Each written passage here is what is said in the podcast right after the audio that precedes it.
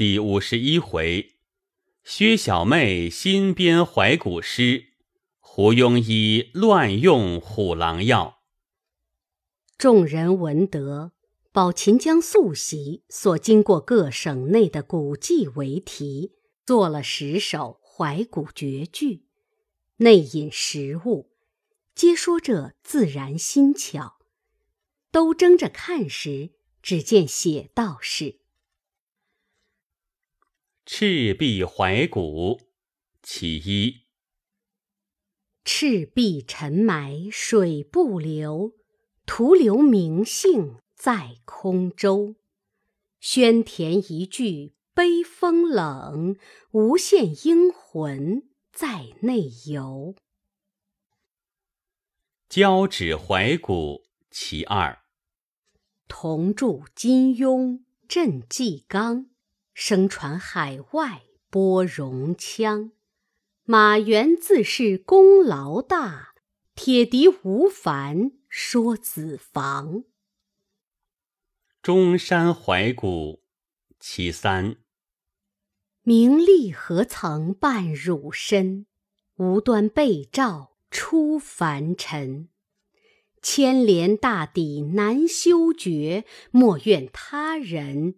嘲笑贫，淮阴怀古，其四。壮士须防恶犬欺，三齐未定盖棺时。既言世俗休轻鄙，一饭之恩死也知。广陵怀古，其五。蝉噪鸦栖转眼过，随堤风景尽如何？只缘占得风流好，惹得纷纷口舌多。桃叶渡怀古，其六。衰草闲花映浅池，桃枝桃叶总分离。六朝梁栋多如许，小照空悬壁上题。青冢怀古，其七。黑水茫茫夜不流，冰弦拨尽曲中愁。汉家制度诚勘探，出力应残。万古休。马嵬怀古，其八。寂寞之痕，自汉光。温柔一旦付东阳。只因宜得风流迹，此日依亲尚有香。蒲东寺怀古，其九。小红古剑最身轻，私夜偷鞋抢搓成。虽被夫人时吊起，已经勾引彼同行。梅花观怀古，其实。不在梅边在柳边，个中谁识画婵娟？团圆莫忆春香到，一别西风又一年。众人看了，都称其道妙。宝钗先说道：“前八首都是史鉴上有据的，后二首却无考，我们也不大懂得，不如另作两首为是。”黛玉忙拦道。这宝姐姐也忒娇注古色，娇柔造作了。这两首虽于史鉴上无考，咱们虽不曾看这些外传，不知底里，难道咱们连两本戏也没有见过不成？那三岁孩子也知道，何况咱们？探春便道：“这话正是了。”李纨又道：“况且。”他原是到过这个地方的。这两件事虽无考，古往今来，以讹传讹，好事者竟故意的弄出这古迹来以愚人。比如那年上京的时节，但是关夫子的坟倒建了三四处。关夫子一生事业皆是有据的，如何又有许多的坟？自然是后来人敬爱他生前为人，只怕从这敬爱上穿凿出来也是有的。及至看《广舆记》上，不止关夫子的坟多，自古来有些名望的人。坟就不少，无考的古迹更多。如今这两首虽无考，凡说书唱戏，甚至于求的签上皆有注批。老少男女，俗语口头，人人皆知皆说的。况且又并不是看了《西厢牡丹》的词曲，怕看了邪书，这竟无妨。只管留着。宝钗听说，方罢了。大家猜了一回，皆不是。冬日天短，不觉又是前头吃晚饭之时，一齐前来吃饭。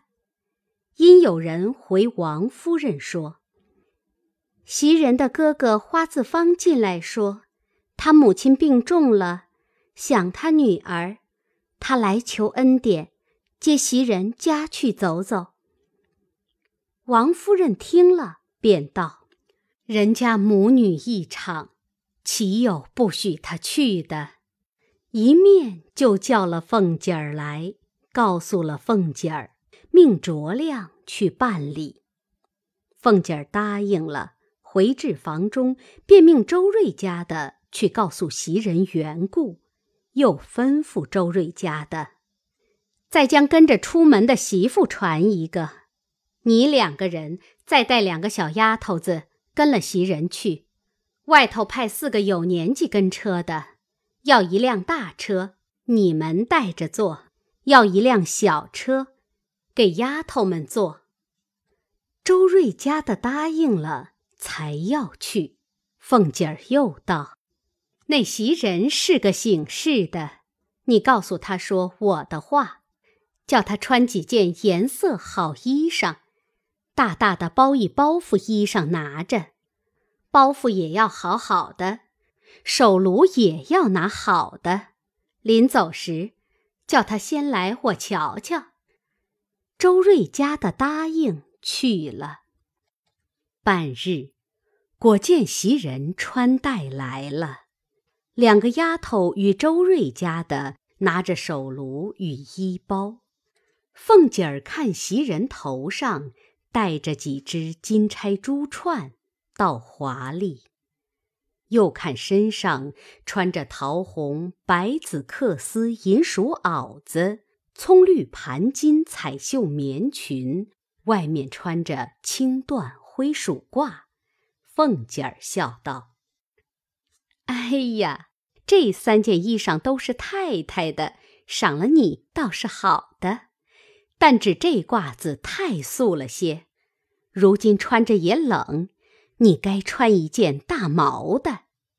袭人笑道：“太太就只给了这灰鼠的，还有一件银鼠的，说赶年下再给大毛的，还没有得呢。”凤姐儿笑道。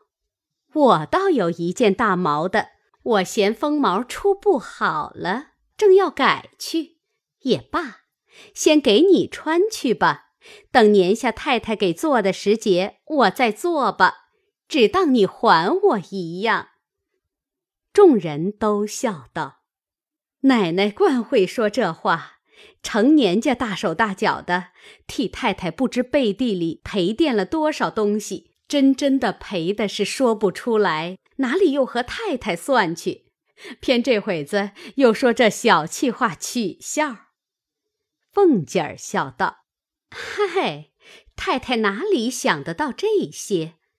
究竟这又不是正经事，再不照管也是大家的体面。说不得我自己吃些亏，把众人打扮体统了，宁可我得个好名也罢了。一个一个像烧糊了的卷子似的，人先笑话我当家，倒把人弄出个花子来。众人听了，都叹道：“谁似奶奶这样盛名？在上体贴太太，在下又疼顾下人。”一面说，一面只见凤姐儿命平儿将昨日那件石青缂丝八团天马皮褂子拿出来，与了袭人。又看包袱，只得一个檀墨花翎水红绸里的夹包袱，里面只包着两件半旧棉袄与皮褂。凤姐儿又命平儿把一个玉色绸里的多罗尼的包袱拿出来，又命包上一件雪褂子。平儿走去拿了出来，一件是半旧大红星星毡的，一件是大红羽纱的。袭人道：“一件就当不起了。”平儿笑道。你拿着星星毡的，把这件顺手拿将出来，叫人给邢大姑娘送去。昨儿那么大雪，人人都是有的，不是星星毡，就是羽缎羽纱的十来件大红衣裳，映着大雪，好不齐整。就指他穿着那件旧毡斗篷，越发显得拱肩缩背，好不可怜见儿的。如今把这件给他吧。凤姐儿笑道：“我的东西，他私自就要给人，我一个还花不够，在天上你提着更好了。”众人笑道：“这都是奶奶素日孝敬太太，疼爱下人。若是奶奶素日是小气的，只以东西为事，不顾下人的。”姑娘哪里还敢这样了？凤姐儿笑道：“所以知道我的心的，也就是他还知三分罢了。”说着，又嘱咐袭人道：“你妈若好了就罢，若不中用了，只管住下，打发人来回我，我再另打发人给你送铺盖去。”可别使人家的铺盖和梳头的家伙。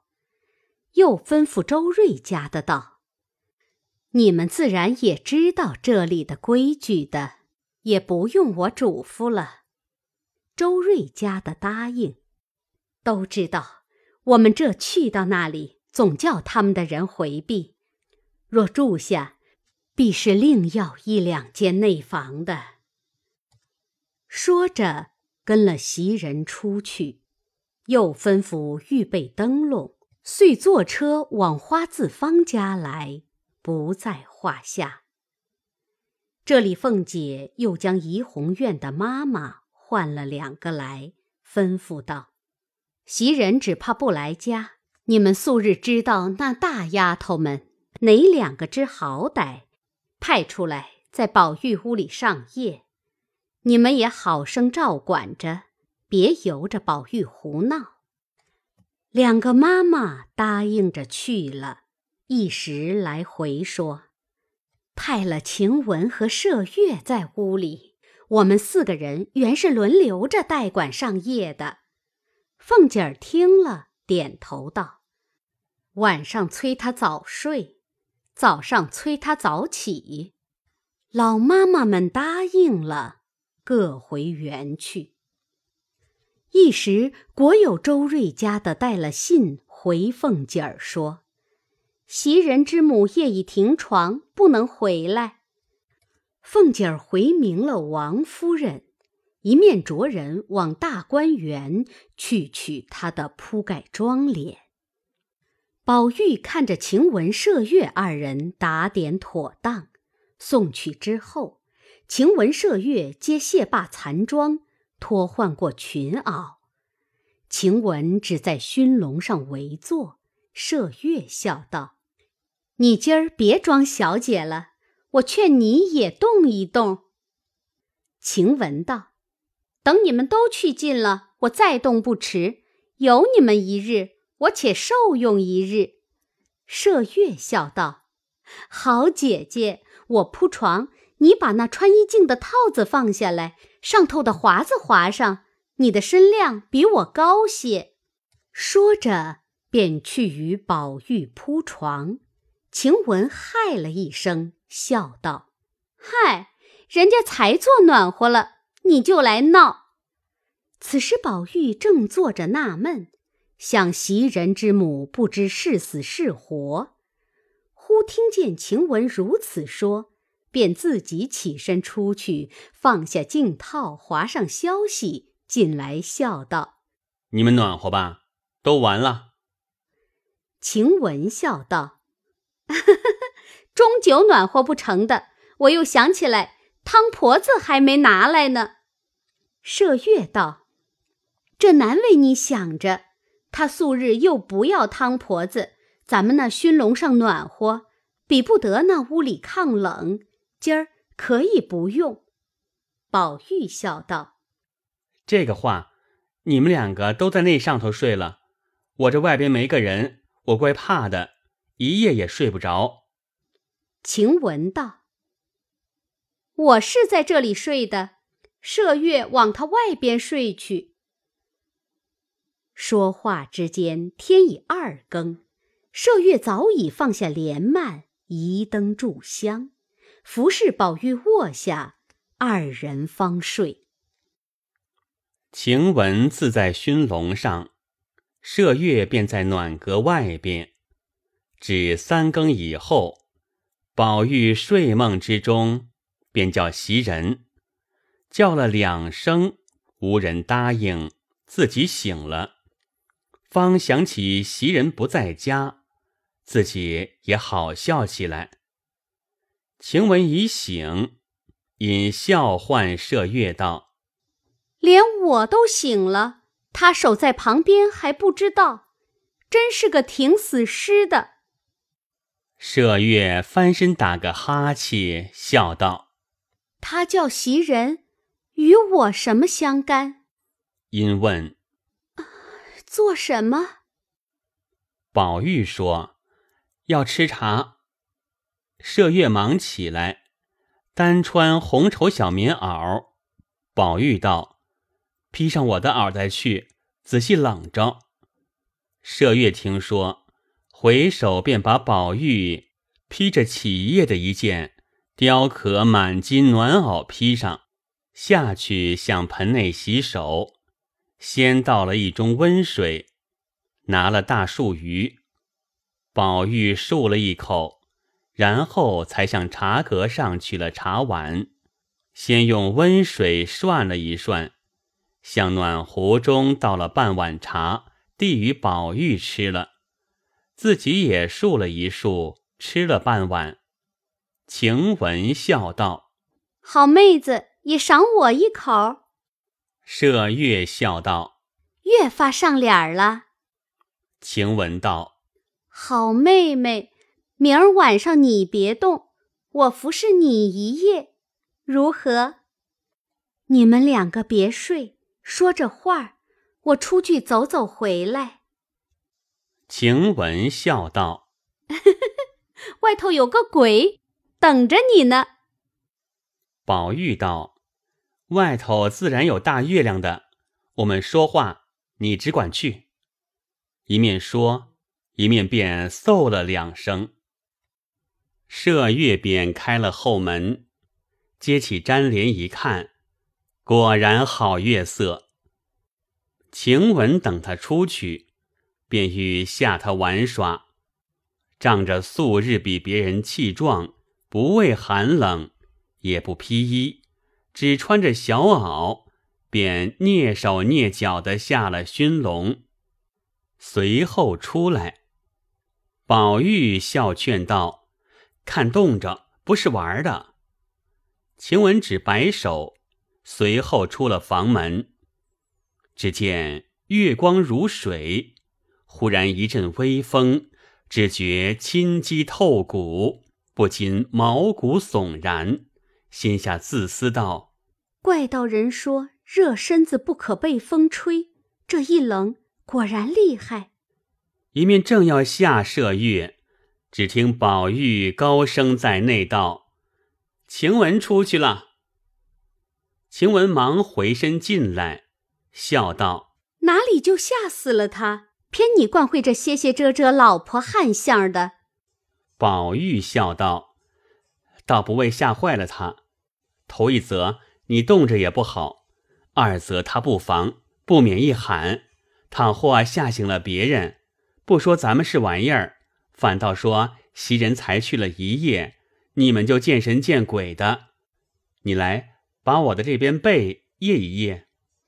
一语未了，只听咯噔的一声门响，麝月慌慌张张的笑了进来，说道：“吓了我一跳！好的，黑影子里，山子石后头，只见一个人蹲着。”我才要叫喊，原来是那个大锦鸡，见了人一飞，飞到亮处来，我才看真了。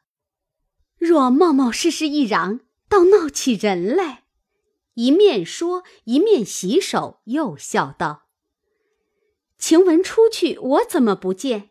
一定是要吓我去了。”宝玉笑道：“这不是他在这里卧呢。”我若不叫得快，可是倒吓一跳。晴雯笑道：“也不用我下去，这小蹄子已经自怪自惊的了。”一面说，一面仍回自己被中去了。麝月道：“你就这么跑解马似的，打扮的伶伶俐俐的出去了不成？”宝玉笑道：“可不就这么出去了？”麝月道：“你死不拣好日子，你出去站一站，把皮不冻破了你的。”说着，又将火盆上的铜罩揭起，拿灰锹重将熟炭埋了一埋，拈了两块素香放上，仍旧照了。至平后，重踢了灯，方才睡下。晴雯因方才一冷，如今又一暖，不觉打了两个喷嚏。宝玉叹道：“如何？到底伤了风了？”麝月笑道：“他早起就嚷不受用，一日也没吃饭。他这会还不保养些，还要捉弄人。明儿病了，叫他自作自受。”宝玉问：“头上可热？”晴雯嗽了两声，说道：“ 不相干，哪里这么娇嫩起来了？”说着，只听外间房中石井阁上的自鸣钟当当两声，外间直宿的老妈妈嗽了两声，因说道：“姑娘们睡吧，明儿再说吧。”宝玉方悄悄的笑道：“咱们别说话了，又惹他们说话。”说着，方大家睡了。只次日起来，晴雯果觉有些鼻塞声重，懒得动弹。宝玉道：“快不要声张，太太知道，又叫你搬了家去养息。家去虽好，到底冷些。”不如在这里，你就在里间屋里躺着，我叫人请了大夫，悄悄的从后门来瞧瞧就是了。晴雯道：“虽如此说，你到底要告诉大奶奶一声，不然一时大夫来了，人问起来怎么说呢？”宝玉听了有理，便唤一个老妈妈，吩咐道：“你回大奶奶去。”就说晴雯白冷着了些，不是什么大病。袭人又不在家，她若家去养病，这里便没有人了。传一个大夫，悄悄的从后门进来瞧瞧，别回太太罢了。老妈妈去了半日，来回说：“大奶奶知道了，说吃两剂药好了便罢。若不好时，还是出去为是。如今时气不好，恐沾带了别人事小，姑娘们的身子要紧的。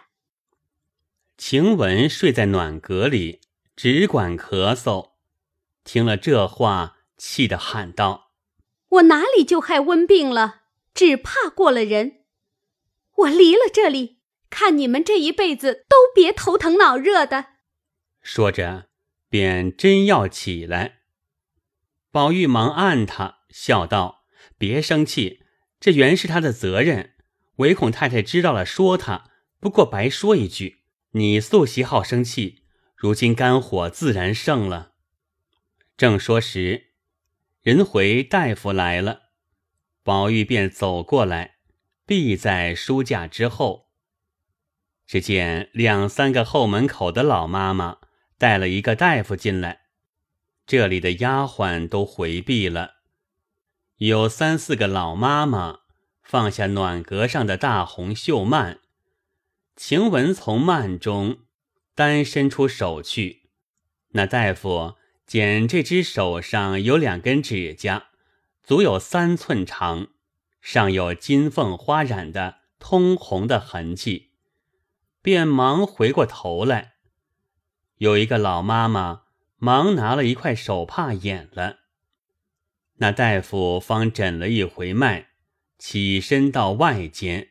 向妈妈们说道：“小姐的症是外感内治，近日时气不好，竟算是个小伤寒。幸亏是小姐素日饮食有限，风寒也不大，不过是血气元弱，偶然沾带了些，吃两剂药疏散疏散就好了。”说着。便又随婆子们出去。彼时，李纨已遣人知会过后门上的人及各处丫鬟回避。那大夫只见了园中的景致，并不曾见一个女子。一时出了园门，就在守园门的小厮们的班房内坐了，开了药方。老妈妈道。你老且别去，我们小爷啰嗦，恐怕还有话说。大夫忙道：“方才不是小姐，呃，是位爷不成？那屋子竟是绣房一般，又是放下幔子来的，如何是位爷呢？”老妈妈悄悄笑道：“我的老爷，怪到小厮们才说。”今儿请了一位新大夫来了，真不知我们家的事。那屋子是我们小哥的，那人是他屋里的丫头，倒是个大姐儿，哪里的小姐？若是小姐的绣房，小姐病了，你那么容易就进去了？说着，拿了药方进去。宝玉看时。上面有紫苏、桔梗、防风、荆芥等药，后面又有枳实、麻黄。宝玉道：“该死，该死！他拿着女孩们也像我们一样的治，如何使的？凭他有什么内治？这只是、麻黄如何金的？谁请了来的？快打发他去吧，再请一个熟的来。”老婆子道。用药好不好？我们不知道这里。如今再叫小厮去请王太医去，倒容易。只是这大夫又不是告诉总管房请来的，这叫马钱是要给他的。宝玉道：“给他多少？”婆子道：“少了不好看，也得一两银子，才是我们这门户的礼。”宝玉道：“王太医来了，给他多少？”婆子笑道：“王太医和张太医每常来了，也并没个给钱的。不过每年四节大顿送礼，那是一定的年例。这人新来了一次，须得给他一两银子去。”宝玉听说，便命麝月去取银子。麝月道：“花大奶奶还不知搁在哪里呢。”宝玉道：“我常见他在罗店小柜子里取钱，我和你找去。”说着，二人来至宝玉堆东西的房子，开了罗店柜子，上一格子都是些笔墨、扇子、香饼、各色荷包、汗巾等物，下一格却是几串钱。于是开了抽屉，才看见一个小笸箩内放着几块银子，倒也有一把等子。麝月便拿了一块银子，提起等子来问宝玉：“哪是一两的星儿？”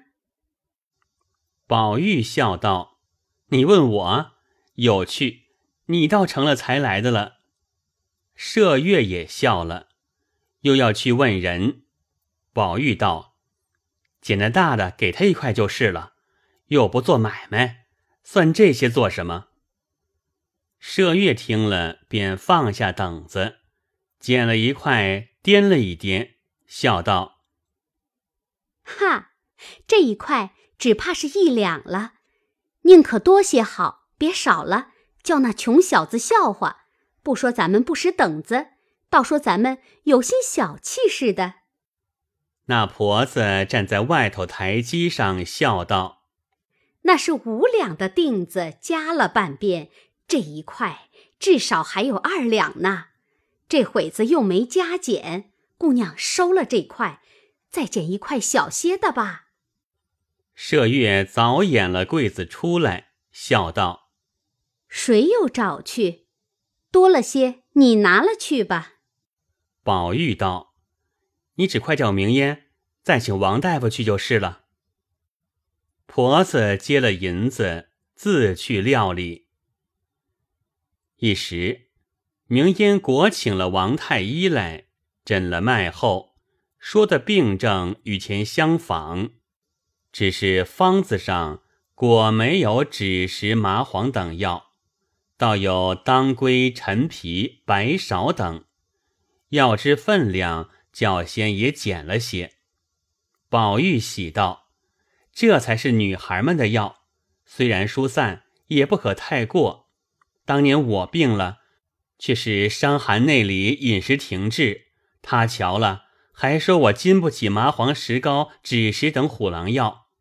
我和你们一比，我就如那野坟圈子里长的几十年的一棵老杨树，你们就如秋天云儿进我的。”那才开的白海棠，连我经不起的药，你们如何经得起？麝月等笑道：“ 野坟里只有杨树不成？难道就没有松柏？我最嫌的是杨树，那么大笨树，叶子只一点子，没一丝风，它也是乱想。你偏比它，也太下流了。”宝玉笑道。松柏不敢比，连孔子都说：“岁寒，然后知松柏之后凋也。”可知这两件东西高雅，不怕羞臊的，才拿他混比呢。说着，只见老婆子取了药来，宝玉命把煎药的银吊子找了出来，就命在火盆上煎。晴雯因说：“正经给他们茶房里煎去。”弄得这屋里药气，如何使得？宝玉道：“药气比一切的花香、果子香都雅。神仙采药烧药，再者高人意是采药制药，是最妙的一件东西。这屋里我正想各色都齐了，就只少药香。如今恰好全了。”一面说，一面早命人煨上。又嘱咐麝月打点东西，请老妈妈去看袭人，劝她少哭。一一妥当，方过前边来贾母、王夫人处问安吃饭。正值凤姐儿和贾母、王夫人商议说：“天又短又冷，不如以后大嫂子带着姑娘们在园子里吃饭一样。”等天长暖和了，再来回的跑也不妨。”王夫人笑道：“这也是好主意。刮风下雪倒便宜，吃些东西受了冷气也不好。空心走来，一肚子冷风，压上些东西也不好。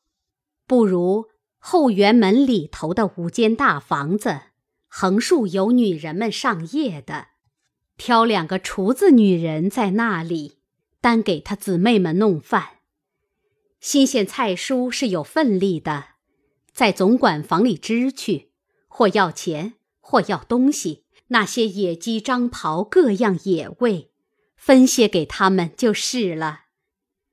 贾母道：“我也正想着呢，就怕又添了一个厨房，多事些。”凤姐道：“并不多事，一样的份例，这里添了，那里减了。”就便多费些事，小姑娘们冷风朔气的，别人还可。第一，林妹妹如何禁得住？就连宝兄弟也禁不住，何况众位姑娘？